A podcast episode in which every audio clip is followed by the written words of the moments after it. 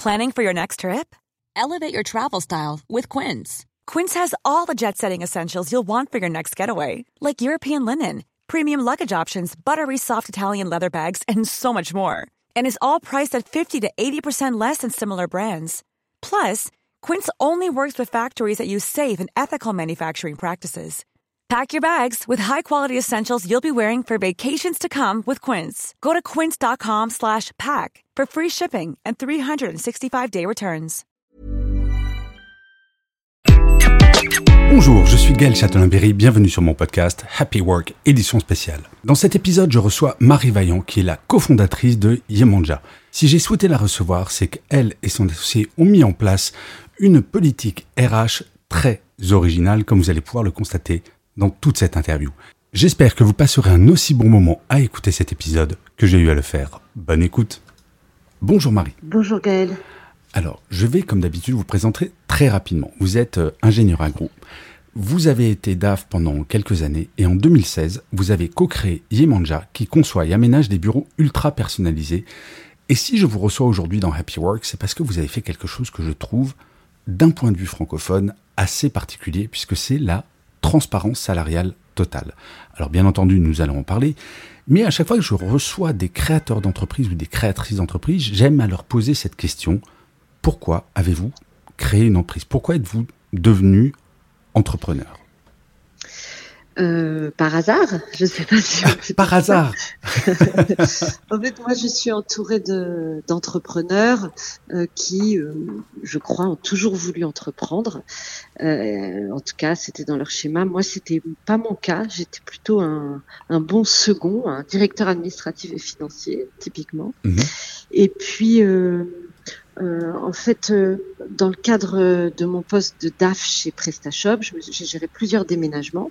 On a fait un déménagement emblématique euh, en 2014 où on, a déménagé de Levallois-Perret euh, sur le parvis de la gare Saint-Lazare. C'était euh, une décision très importante pour l'entreprise avec beaucoup d'enjeux et je m'en occupais comme d'habitude très sérieusement. Et puis mon patron me dit "Ah Marie, il faut que tu parles avec Quentin, qui est mon associé aujourd'hui, il a plein d'idées pour les nouveaux bureaux." Moi, je trouvais ça un petit peu euh, agaçant parce qu'on était 100 salariés. Si tout le monde me donnait son avis, j'allais pas m'en sortir. Mais comme je suis disciplinée, j'ai quand même reçu Quentin avec un autre euh, collègue et euh, ils m'ont fait part de leurs idées. Et tout de suite, je me suis dit, oh, ça, ça va être super, on va faire ça. Et donc, de fil en aiguille, on s'est occupé nous-mêmes du projet on a un peu écarté, euh, je dirais, les archives, les gens qui s'occupaient des travaux, pour essayer de tout faire nous-mêmes. Et euh, c'est devenu un projet bah, où on s'est beaucoup amusé et qui a eu un succès énorme. C'est-à-dire qu'en interne, il y a eu un boost RH très important et en externe, beaucoup de communication. Et c'est ça qui vous a donné envie? Vous vous êtes dit à un moment, à la fin du projet, mais pourquoi on ferait pas de notre vie? Exactement. Et alors au début on disait ça un peu en blague, et puis quand euh, on a quitté PrestaShop pour des raisons différentes les uns après les autres, euh, des gens sont venus nous chercher en fait, des anciens collègues qui étaient partis dans d'autres startups, mm nous ont dit oh on a déménagé, est-ce que les bureaux ils sont beaucoup moins bien, on se demande pourquoi, il faudrait que vous veniez voir. Et du coup bah on s'est lancé comme ça en fait, et du coup sans pression. Voilà. Ok, donc là l'idée est lancée, mais alors qu'est-ce qui vous a pris dès le début, parce que c'est dès le début, je, donc c'est en 2016, donc ça remonte, ça commence à remonter un petit peu. C'est marrant comme dès qu'on dit euh, pré-pandémie, ça semble vraiment le siècle dernier. C'était un autre monde. Qu'est-ce qui vous a pris de parler de transparence salariale? Pourquoi? Parce que j'imagine que dans vos sociétés précédentes, c'était pas du tout ça. Non, non, c'était pas du tout le cas. Et moi, j'étais directrice administrative financière pour un peu plusieurs euh, entreprises. Du coup, j'ai vraiment vu souvent ces sujets et c'était toujours des sujets euh, confidentiels. En fait, euh, un de nos premiers clients euh, nous a parlé de sa culture et ils étaient euh, très inspirés du modèle d'entreprise libérée. Ils nous ont fait lire des livres parce qu'on s'est tout de suite intéressé à leur mode de fonctionnement et on a lu le livre sur l'entreprise libérée qui s'appelle Reinventing Organization de Lalou et euh, tout de suite, ça, ça nous a parlé, on a eu envie de faire ça, c'est-à-dire euh, euh, de tout se dire et de, respecter vraiment la manière d'être de chacun, et entre autres aussi de, partager toutes les informations, y compris les informations financières. Très rapidement, on s'est mis d'accord pour que les associés soient toujours payés pareil. Notre pacte d'associés disait juste qu'on sera toujours payé pareil et que s'il y en a un qui est moins investi pour une raison ou une autre à un moment de sa vie, eh ben on se le dit et on, en parlera à ce moment-là. Euh, et l'idée c'est que euh, on puisse vraiment euh, tout se dire et, euh, échanger librement là-dessus. Et du coup après quand on a eu nos premiers salariés, eh ben on a continué dans la même dynamique de d'afficher nos rémunérations et, de, de, de, partager ces sujets-là. Mais vous n'avez jamais eu de réticence de la part des candidats, justement, parce que autant euh, là, j'essaye de me rappeler quand j'étais dans les médias, donc salarié, je me disais, connaître le salaire de mon boss, je trouve ça plutôt sympathique. Par contre, que mon collègue connaisse mon salaire, je ne sais pas si j'aurais été à l'aise. Est-ce qu'il y a eu des gens qui étaient un peu dubitatifs sur le sujet? Alors l'avantage nous c'est qu'on l'a fait euh, depuis le début, donc on n'a pas eu euh, besoin de d'annoncer un jour euh, bon bah maintenant on va faire ça. donc effectivement vous avez raison, c'est pour les nouvelles personnes qui nous rejoignent que, que la question de l'adhésion se, se, pose. Mais je crois que ce qui prime c'est ouais un petit peu la la satisfaction de cette idée, c'est-à-dire que les patrons vont communiquer leur salaire et que je vais aussi connaître le salaire de mes collègues. Donc ça permet aussi de se situer par rapport aux autres. Donc oui, vos collègues vont savoir votre, rémunération, mais vous, vous savez aussi la leur et du coup, ça, ça, ça intéresse comme les gens. Euh, c'est plus difficile pour les gens qui sont très bien payés, qui sont plus payés que les autres. Mais j'imagine que ça doit être aussi problématique, et c'est ça qui m'intéresse, c'est pour les augmentations.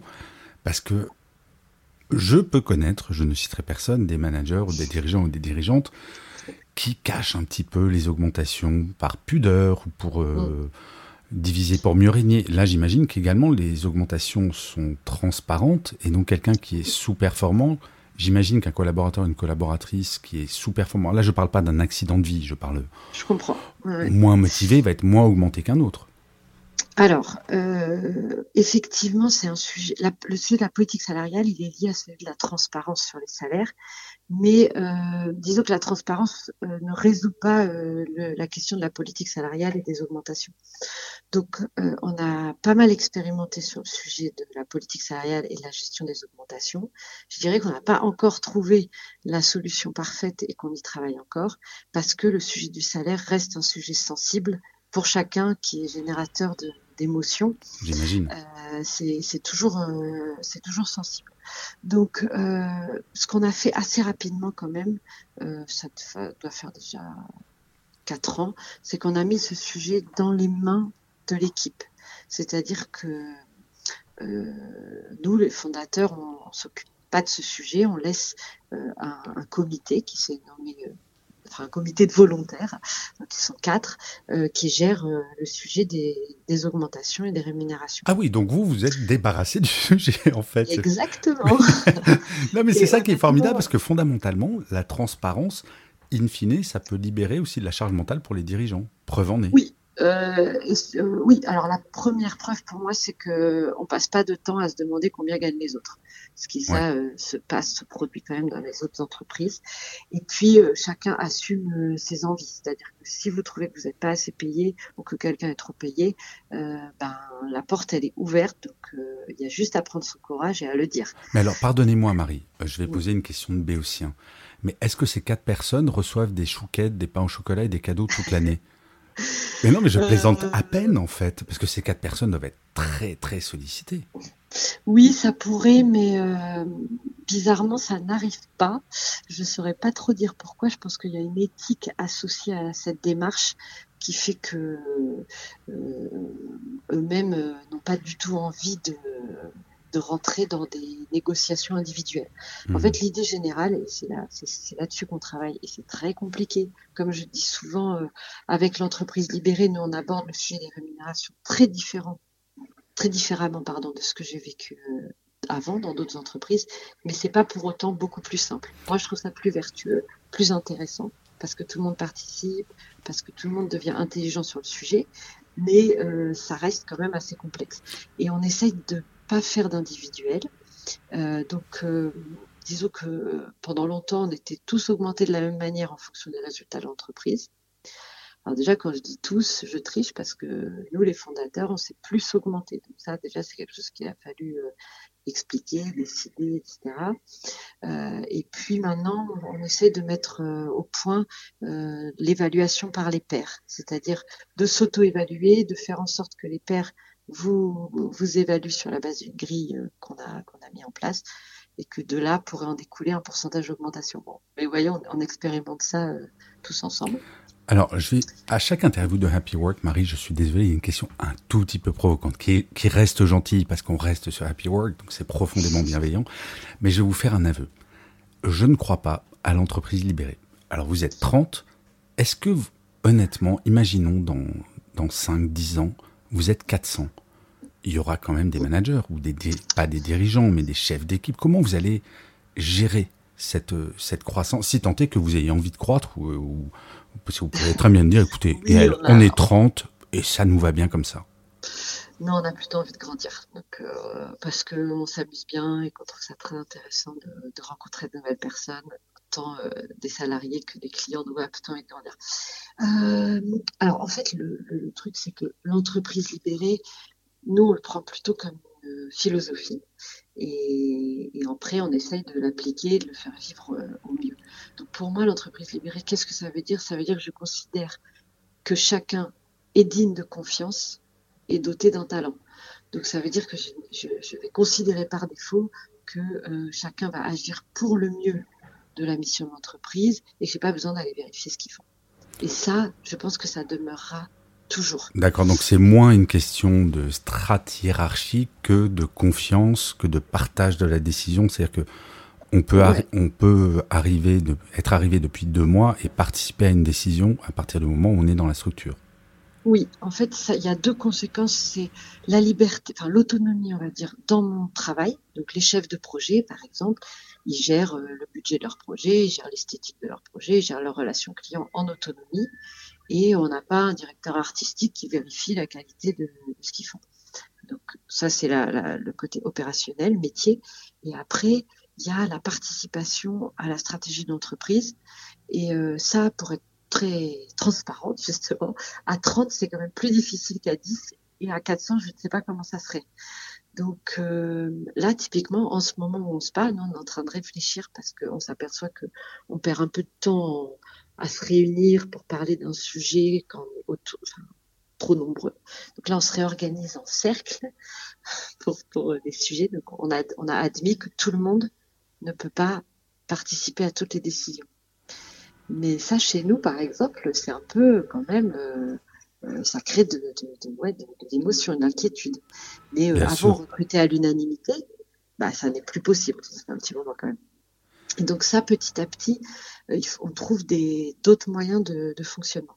Sur le manager en tant que tel, euh, en fait, ça dépend de, ce qu'on met derrière le mot manager. Et des anciens qui forment des nouveaux, euh, des personnes qui prennent le rôle de faire le relais pour partager l'information. Euh, oui, on est en train de créer des rôles de coordination, euh, mais ça sera pas, je pense, enfin j'espère, je pense que ça marchera, pas de management traditionnel où en gros tu me dis ce que tu as fait aujourd'hui, euh, tu me dis ce que tu vas faire demain, et puis je te je t'évalue sur cette En fait, vous n'êtes pas arc-bouté sur un type de structure. Ce que vous allez essayer de faire avec la croissance, c'est d'optimiser pour que tout le monde trouve sa place en fonction de la taille de l'entreprise. Oui, en tout cas, c'est vraiment une démarche apprenante. On fait des tests, des essais. euh, et moi, je suis persuadée, oui, qu'il va falloir beaucoup faire évoluer le fonctionnement. Après, notre équipe, elle est très vigilante. Hmm. Donc, euh, les, en tout cas, ceux qui ont un peu d'ancienneté, si euh, moi, je dis quelque chose ou que je propose quelque chose qui leur semble, euh, d'une manière ou d'une autre, euh, arriver à être hiérarchie, tout de suite, ils me disent, là, Marie, Hmm. on n'est pas d'accord. Par contre, la transparence des salaires, ça c'est quelque chose qui est dans votre ADN. Oui, en fait, moi, je pense que c'est très vertueux dans Oui, la vie en général. En fait, c'est un petit peu dommage, même parfois entre amis ou même entre dans une famille, on n'ose pas demander aux gens tu gagnes et les gens osent encore moins répondre. Euh, bon, c'est un peu dommage. Euh, du coup, de toute façon, l'idée de, de partager l'information et que tout le monde soit intelligent là-dessus, je pense que c'est quelque chose qui demeurera toujours. Euh, après, on a, on a des sujets à résoudre. Qu'est-ce que je fais si j'ai un candidat qu'on adore, mais qui est beaucoup plus cher que les chefs de projet qui sont Bien en face? sûr. Voilà. Ça, c'est Et là, j'imagine qu'avec la période actuelle, ça doit être le cas. Oui, euh, après, on a pu faire progresser quand même tous nos chefs de projet, parce qu'au début, évidemment, quand on crée l'entreprise, on n'est pas forcément euh, payé au prix du marché. Je pense qu'aujourd'hui, c'est le cas et qu'on va bientôt être capable de, justement, de, mettre presque une grille à l'embauche, c'est-à-dire de, de, proposer aux candidats un salaire qui est cohérent pour nous et par rapport au marché et de voir si ça lui convient. Alors que là, pour le moment, on est à l'écoute des besoins des candidats. D'accord. Et est-ce que vous avez vu une évolution entre le avant et après pandémie sur les recrutements, sur les attentes des candidats? Oui. J'adore parce qu'à chaque fois que je pose cette question à des gens qui recrutent, on sent comme il y a comme deux sacs de ciment sur les épaules. Euh, ouais. Oui, ben, ça a changé. Oui. voilà. Alors c'est très personnel. Euh, je dirais que Bon, en plus, moi, j'ai, euh, moi, j'ai 45 ans, j'ai une équipe qui est plutôt plus jeune que moi. Donc, même si euh, j'essaye d'éviter ça, euh, je pense que je suis quand même prise dans un genre de, de sujet générationnel. Et oui, je, je, vois que j'ai des jeunes gens, par exemple, qui sont parfaits euh, dans leur job, qui sont, qui me semblent à moi épanouis dans leur job, qui, qui est le job qu'ils désiraient, et qui vont quand même dire, euh, ben en fait, moi, euh, je veux plus vivre à Paris, ou je suis plus sûre de vouloir faire ça, j'ai envie d'autre chose. Et donc, c'est, c'est, pas évident, de, je trouve, pour les entrepreneurs, pour les gens qui, qui créent des équipes ou qui les animent, de, de faire face parfois au, ouais, à, à des, des, salariés ou des candidats qui, qui vraiment ne mettent plus le même, qui sont plus en mesure de mettre la bonne énergie dans leur travail. Oui, et surtout, j'imagine que autant dans un grand groupe, on peut peut-être mieux répondre à des attentes qui peuvent évoluer très très vite, alors que dans une entreprise de 30 personnes, ouais. fondamentalement, la place de chacun est assez oui, établie. Ouais. Et alors... c'est un vrai sujet pour nous. Enfin, en tout cas, moi, je réfléchis beaucoup à ça. Comment on accueille ça? Comment on accompagne les gens? Donc, bah, Du temps partiel, euh, évidemment, ça c'est possible. Et puis, euh, parce qu'un des problèmes de l'entreprise libérée aussi, c'est que vous ne pouvez pas évoluer en hiérarchie. Bien Donc, sûr. euh, si j'ai des chefs de projet qui sont là depuis, depuis 5 ans, ou même des bricoleurs, bah, quel poste je peux leur proposer pour qu'ils trouvent du renouveau dans leur métier Ouais. et du plaisir? Ça, c'est un peu la limite de système, mine de rien. Oui, bah là aussi, euh, moi, Mais ça me passionne. donc Quand ça, vous ça serez pourrait- 300, tout ira bien, Marie. Non, mais même là, par exemple, on a une, une fille qui est, qui est chef de projet depuis 4 ans et demi. Ben là, elle va prendre un rôle à temps plein, ça y est, de, de coordinatrice RSE. Ah, super. Voilà, parce qu'on a, on a trop de sujets euh, et donc euh, elle va faire ça.